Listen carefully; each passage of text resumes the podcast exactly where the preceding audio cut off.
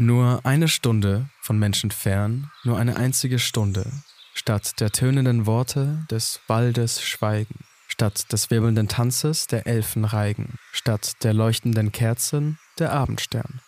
Nur eine Stunde von Menschen fern. Nicht nur für LyrikerInnen der Romantik wie Auguste Kurs, die die Zahlen gerade eben geschrieben hat, ist der Wald Erholungs- und Zufluchtsort. Der Mythos Wald verzaubert noch immer. Zugleich bietet der Wald so viel mehr. Als Lebensraum ist er wichtig für Biodiversität. Als Nutzraum bietet er die nachwachsende Ressource Holz. Und als Kohlenstoffsenke ist er enorm wichtig, um die Klimakrise abzuwenden. Aber der Wald ist selbst vom Klimawandel bedroht. Welchem Risiko sind die Wälder global ausgesetzt? Und was bedeutet das für die Klimaschutzfunktion des Waldes? Um das zu beantworten, wurde erstmals und unter Beteiligung von Forschenden aus München eine Klimarisikokarte erstellt, die aufzeigt, wo der Wald besonders bedroht ist. So viel vorneweg. Man muss nicht zwingend bis zum Amazonas fliegen, um stark bedrohten Wald zu sehen. Es reicht der Schritt aus der Haustür. Mein Name ist Philipp Moser und ihr hört Neutron, den Wissenspodcast auf M945. Seit der Veröffentlichung einer Studie Digitales Modell der Lunge. Dadurch kann der Auskühlungsprozess der Leiche Milliliter pro Kilogramm idealisiertes Körpergewicht. auf Fantastika Ziel der Wissenschaftlerinnen und Wissenschaftler ist es, Neutron. Neues aus der Forschung. Erst Anfang September wurde die Publikation hinter der Klimarisikokarte in Science veröffentlicht. Mit daran beteiligt war die TU München. Also ab in die S1 und raus nach Freising zum Campus Weinstefan. Information zu S1 nach Freising, Abfahrt 10.21 Uhr. Heute circa 10 Minuten später und von Gleis 2. Natürlich.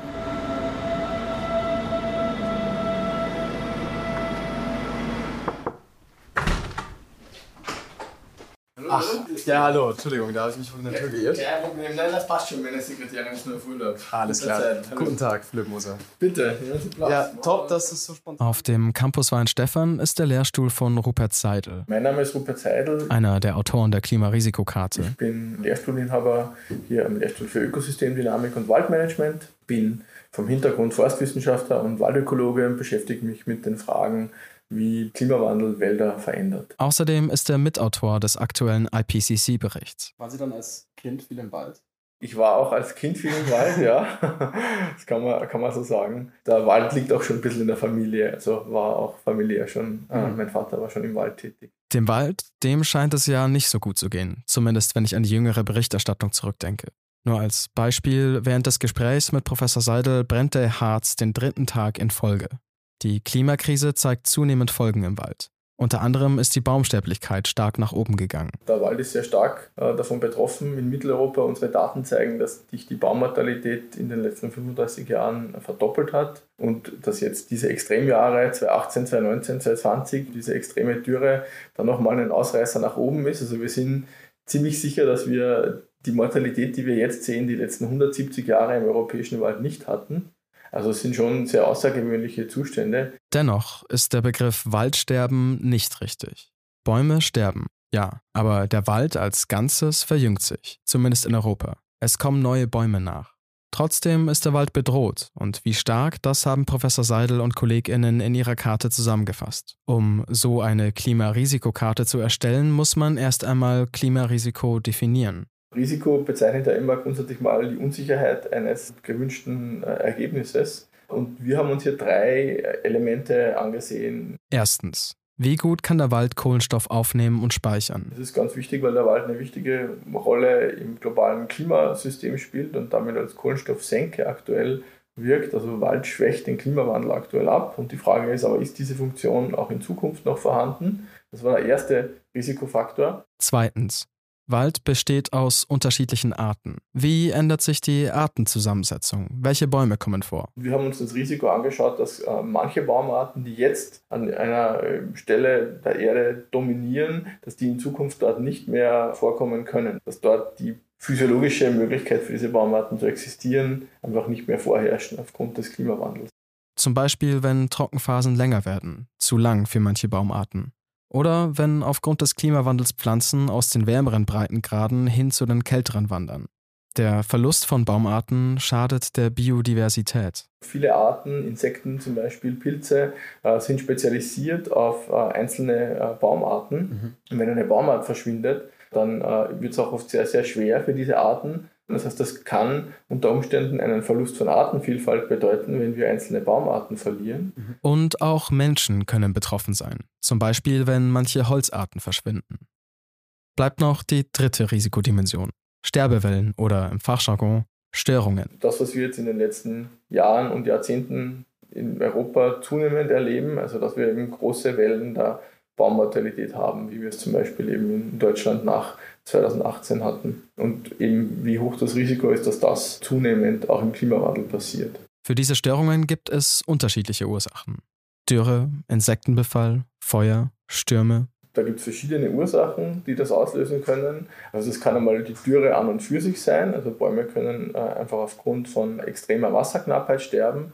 Was aber deutlich häufiger ist, ist, dass das dann Folgeeffekte sind, wie zum Beispiel Insekten, die sich äh, massenhaft vermehren, die dann auf sehr geschwächte Bäume treffen und damit dann im großen Stil zum Absterben führen können. Bei uns zum Beispiel Borkenkäfer wie der Buchdrucker. Wenn es im Wald knackt und knistert, dann sind das herrliche Zeiten für den Borkenkäfer. Ähm, Waldbrände in großen Teilen der Welt. Wildfires are burning in different parts of the continent, including in France, Spain, Italy, Portugal, Croatia. Äh, es können aber auch Sturmereignisse sein. Der Sturmtief Emmelinde hat in Teilen Deutschlands Schäden in Millionenhöhe verursacht. Zahlreiche Bäume wurden entwurzelt und Dächer. Also in vielen Fällen sind diese Absterbewellen äh, Effekte, die mit Extremwetterereignissen in irgendeiner Form direkt oder indirekt in Verbindung stehen. Zusammengefasst. Für die globale Klimarisikokarte des Waldes haben die WissenschaftlerInnen drei Risikodimensionen erfasst. Die Fähigkeit des Waldes CO2 zu speichern, den Artenverlust im Wald bzw. seine Artenzusammensetzung und die Wahrscheinlichkeit von klimabedingten Sterbewellen. Dann haben sie geschaut, wo Wälder besonders stark betroffen sind und wo weniger. Wir haben versucht, ein bisschen uns anzuschauen, wo sind denn Hotspots, also wo sind denn Wälder speziell durch diese drei äh, Risikodimensionen äh, beeinflusst und wo sind denn Wälder vielleicht weniger einem Klimarisiko ausgesetzt. Da hat sich gezeigt, dass eben ganz klare Hotspots äh, zum Vorschein kamen. Einer ist in Zentral- und Westeuropa. Also hier bei uns in Deutschland, vor der Haustür. Weitere Hotspots sind die sogenannten borealen Nadelwälder in Kanada und Russland und Teile des Amazonasgebiets. Es gibt auch Gegenden, in denen der Klimawandel einen netto positiven Einfluss auf den Wald hat. Alaska zum Beispiel. Dort können jetzt mehr Bäume wachsen, weil es nicht mehr ganz so kalt ist. Aber wie gesagt, bei uns ist der Wald durch die Klimakrise, den sich dadurch ändernden klimatischen Bedingungen und durch die immer häufigeren Extremwetterereignisse wie Stürme und Dürre starkem Druck ausgesetzt. Der Grund, warum Bäume und damit der Wald durch den Klimawandel besonders gefährdet sind, ist zweierlei.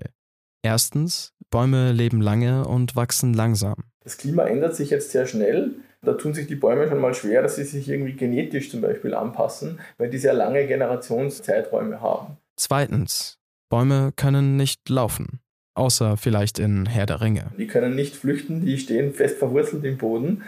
Das heißt, äh, Tiere können migrieren, Bäume können auch migrieren, indem sie die nächste Generation, die Samen breiten sich aus, die nächste Generation etabliert sich woanders. Aber die Migrationsgeschwindigkeit von einer Baumart oder einem Baum ist sehr, sehr gering. Ja.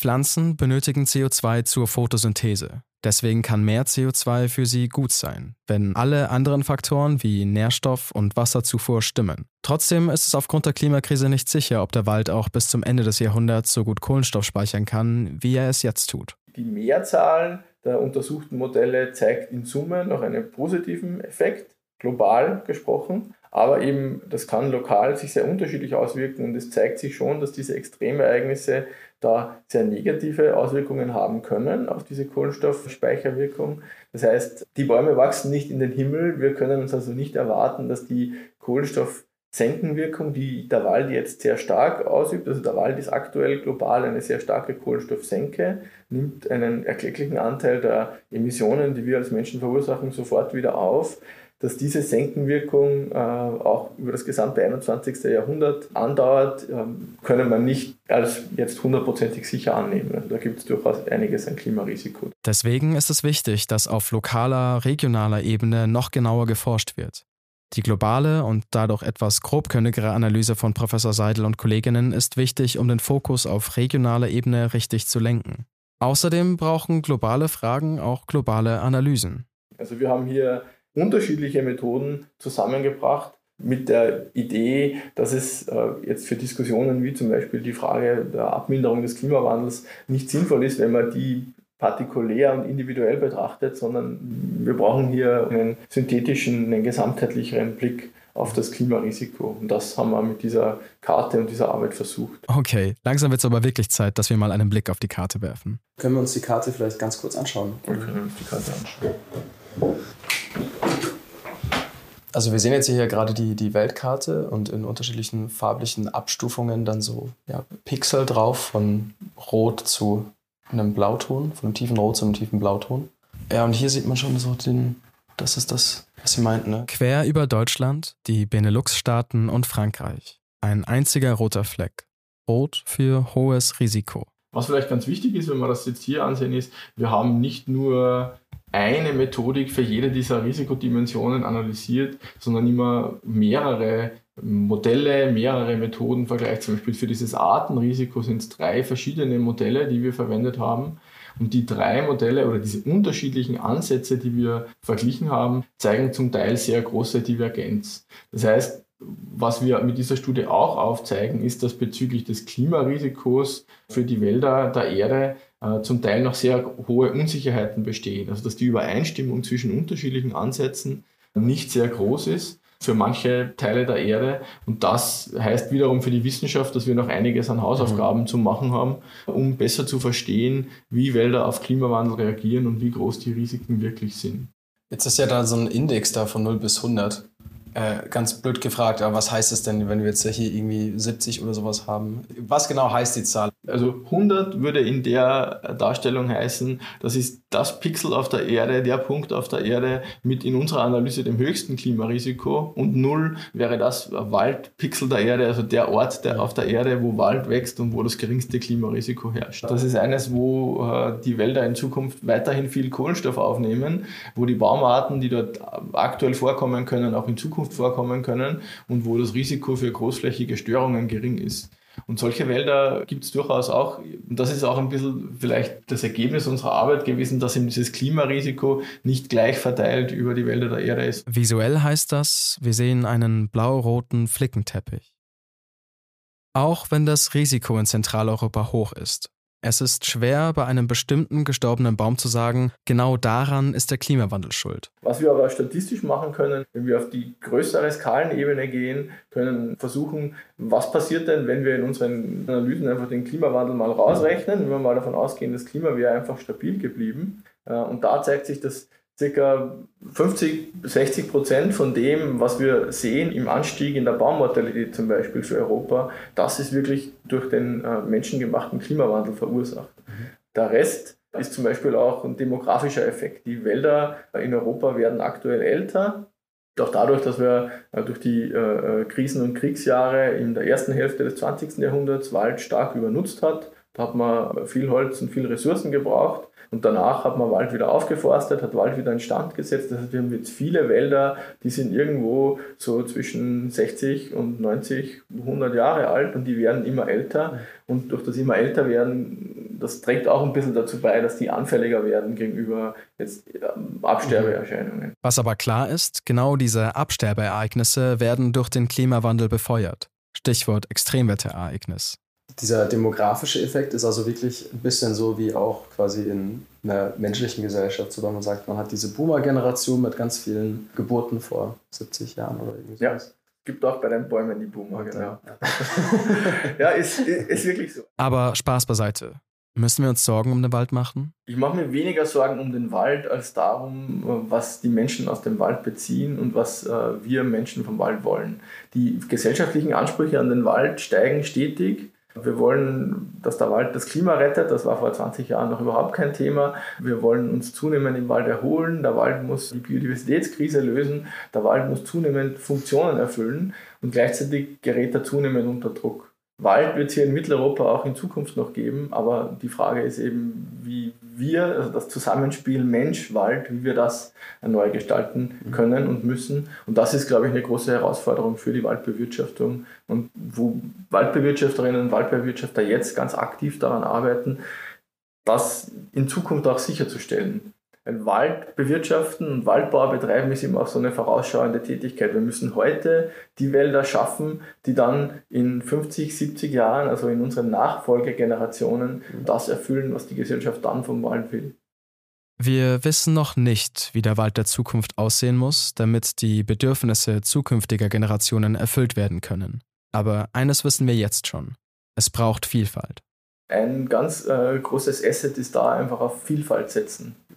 Weil diese Vielfalt unseren Nachkommen und den Generationen, die nach uns kommen, auch die Möglichkeit geben, aus äh, der Vielfalt der Natur zu schöpfen und dann vielleicht unterschiedliche Aspekte zu nutzen, die vielleicht heute noch keine große Relevanz haben, aber dann in Zukunft relevant sein werden. Also die Vielfalt ist hier ein Schlüssel, weil uns die einfach erlaubt, mit diesen Unsicherheiten, einerseits den Klimaunsicherheiten, aber andererseits auch den gesellschaftlichen Unsicherheiten, was will denn der Mensch, was wollen wir denn als Gesellschaft in Zukunft vom Wald, damit umzugehen. Ja, Herr Seidel, vielen Dank. Ich glaube, das wäre es von meiner Seite. Wunderbar. Danke für Ihr Interesse. Ah, sehr gerne. Wir brauchen den Wald mindestens so sehr, wie er uns braucht. Was Klimaschutz und Nachhaltigkeit im einzelnen Regionalen bedeutet, muss dringend weiter erforscht werden. Aber Professor Seidel hat mich gegen Ende optimistisch gestimmt. Wir sind auf dem richtigen Weg. Die Tendenz in Deutschland geht seit einiger Zeit Richtung Waldumbau hin zu Diversität. Insbesondere die bayerischen Staatsforsten sind in dieser Hinsicht sehr fortschrittlich.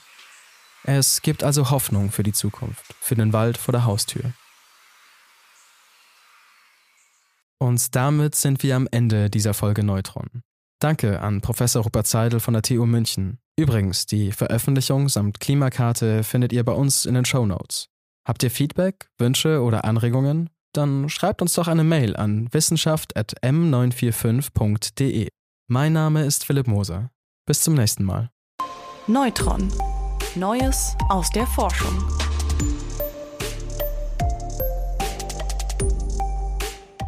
Neutron ist eine M945 Produktion, ein Angebot der Media School Bayern.